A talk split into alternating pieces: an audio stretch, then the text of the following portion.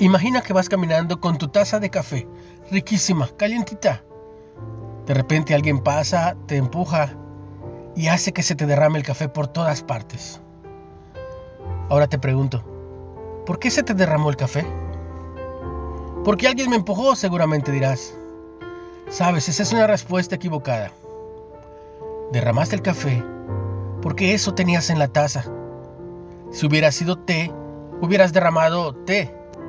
Lo que tengas en la taza es lo que se va a derramar. Igual pasa cuando la vida te sacude.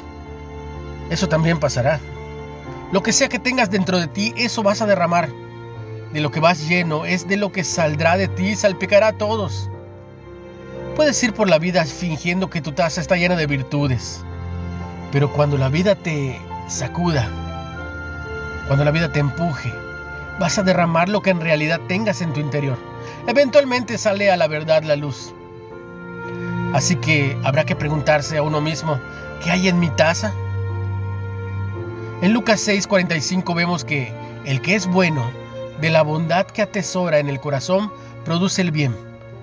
Pero el que es malo, de su maldad produce el mal, porque de lo que abunda en el corazón, de eso habla la boca. Cuando la vida te empuje, ¿qué vas a derramar?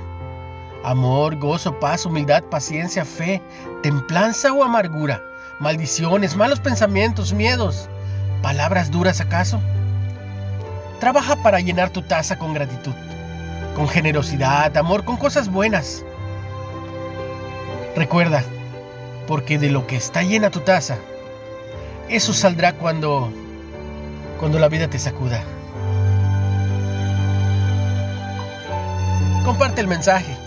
Recuerda que puedes escucharlo en Spotify, en Reflexiones de Ávila con H, o en Facebook, en Líderes de Hoy Nueva Era.